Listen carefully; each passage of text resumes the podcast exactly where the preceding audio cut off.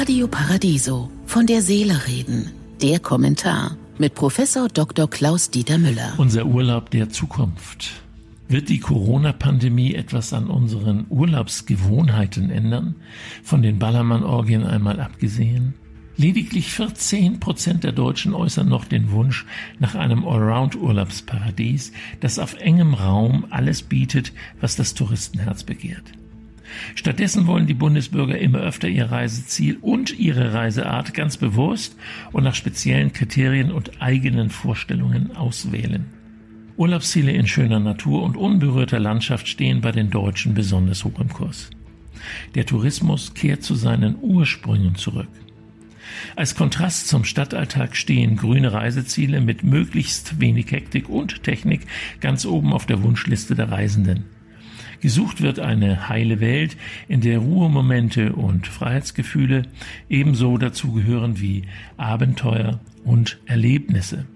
Waren es vor 20 Jahren nur 40 Prozent, sind es aktuell fast 50 Prozent, die den Naturbezug in ihrem nächsten Urlaub suchen.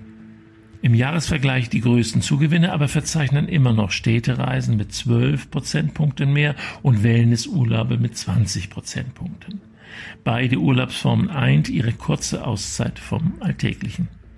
Kann die Technik uns selbst bald einen Traumurlaub vorgaukeln?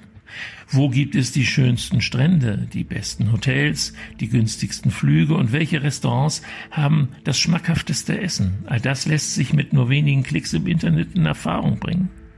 Eine Kunststudentin aus Holland hat ihrem persönlichen Umfeld via Facebook erfolgreich eine Asienreise vorgetäuscht. Fotos, Postkarten und Solariumbräune inklusive.